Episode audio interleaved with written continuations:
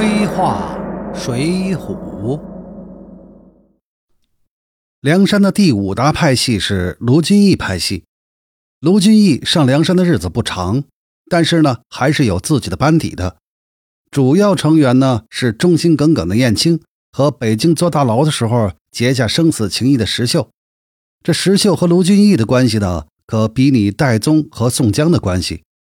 还有呢，就是帮助过他的蔡福、蔡庆兄弟，杨雄、石谦同石秀那是一体的。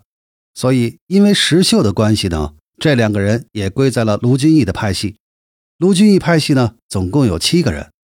除此之外，梁山还有不少的小派系，比如孙立的登州派系。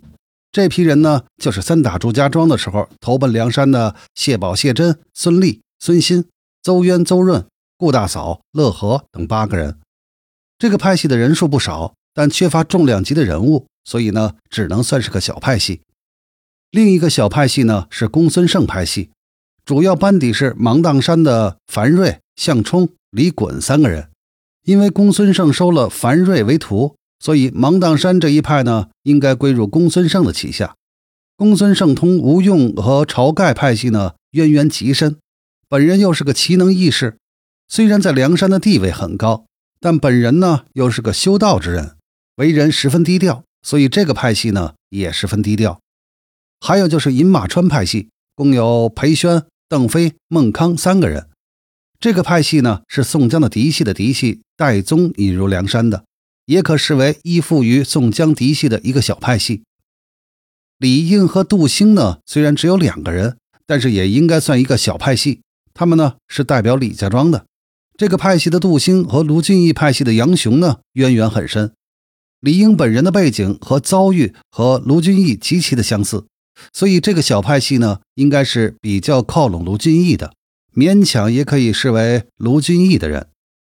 剩下的呢，是相对比较独立的十名好汉，他们是柴进、徐宁、萧让、金大坚、安道全、王丁六、李云、黄甫端、玉宝四，还有段景柱。但也不是完全孤立啊！柴进名满江湖，对很多黑道分子都有恩，在梁山直接受过他恩惠的就有宋江、林冲、武松三个重量级的人物，所以他的地位非常超然。徐宁呢，是表弟汤龙骗上梁山的，本人身为前政府军的军官，应该同降将派系比较接近。萧让和金大坚呢，则是戴宗引入梁山的，这两个人啊。跟宋江嫡系的关系应该是比较近的，而安道全和王丁六呢是张顺引入梁山的，其中的王丁六呢是自愿的，而安道全是被胁迫的。李云是朱富伙同李逵胁迫上梁山的，黄甫端呢是张清引入的，所以应该同降将派系关系比较好。那玉宝寺原来是梁山的敌人，而被自己老大出卖，并在梁山的利诱下上了梁山。段景柱呢，则是自己来投奔梁山的。从这十名比较独立的好汉来看，技术性的人才呢占了大部分。比如徐宁就是勾连枪的军事技能专家，萧让呢是个书法专家，金大坚则是个篆刻家，安道全是医生，黄甫端呢是兽医，而那个段景柱是个相马专家。从这个角度来看，也反映了一个侧面：凡是专一的技术型人才。一般比较少牵涉到派系中去，同时呢，这些专业技术人才在组织里虽然必不可少，但地位也不会很高。这一点在梁山这个时代就已经有体现了。呃，小伙伴们呢，在留言区里边一直在说，呃，这个北宋的银子跟现在折合成人民币多少多少，有人嫌多，有人嫌少。现在呢，就说说北宋货币的购买力。古代的金银铜等货币的购买力啊，一直是个令人感兴趣的话题。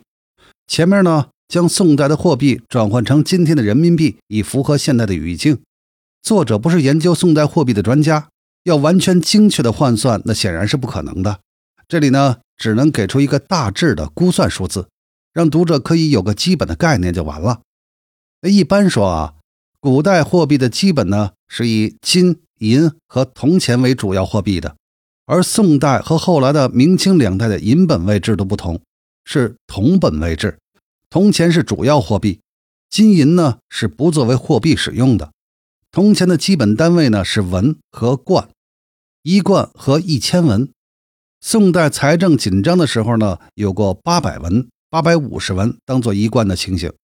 另外还有折二钱、当三钱、当十钱等变相通货膨胀的时候。比方说杨志杀牛二那一节，牛二就曾经用当三钱来让杨志试刀。当三钱，顾名思义就是一个钱当三个钱用。而蔡京当宰相的时候呢，甚至出过当十钱。为了简化我们的计算方法。作者忽略这些因素，在讨论古代货币的时候呢，通常都会用这么个假设：一两黄金等于十两白银，等于十贯铜钱，也就是一万文铜钱。虽然这个金银铜的相互兑换率呢一直在浮动中，但这个假设基本上应该是合理的。当代宋史专家王曾瑜先生在他的《岳飞新传》的第七章。